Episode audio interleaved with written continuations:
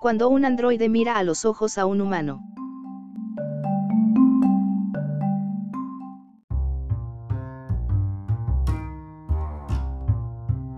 Entre humanos, la comunicación no verbal puede transmitir señales sociales con mucha claridad, como por ejemplo mirar a los ojos de alguien mientras se habla, para hacer que la persona observada se sienta aludida, algo que, por ejemplo, hacen los profesores para incitar a un alumno a participar en la clase.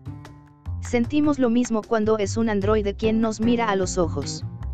En una investigación se ha explorado esta cuestión mediante experimentos con sujetos humanos y la presencia de un robot con cara humanoide.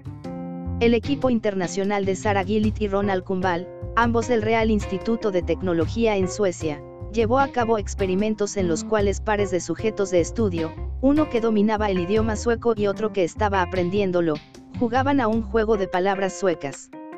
El juego lo dirigía un robot humanoide que ejercía, por así decirlo, de maestro de ceremonias. En realidad, el robot era virtual.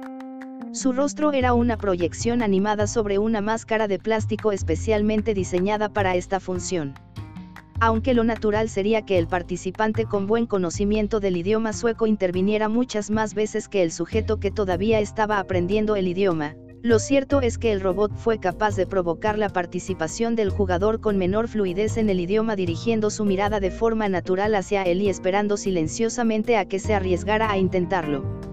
La mirada del robot puede modificar la dinámica del grupo, es decir, los papeles que adoptan las personas en una situación, subraya Kumbal. Nuestro trabajo se basa en eso y muestra además que, incluso cuando hay un desequilibrio en las habilidades requeridas para la actividad, la mirada de un robot puede seguir influyendo en cómo contribuyen los participantes.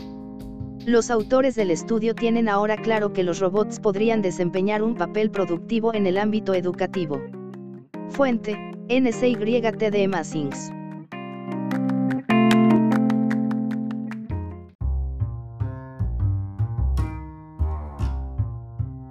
Gracias por visitar Distopía, no te olvides de leer o escuchar nuestras otras publicaciones recientes.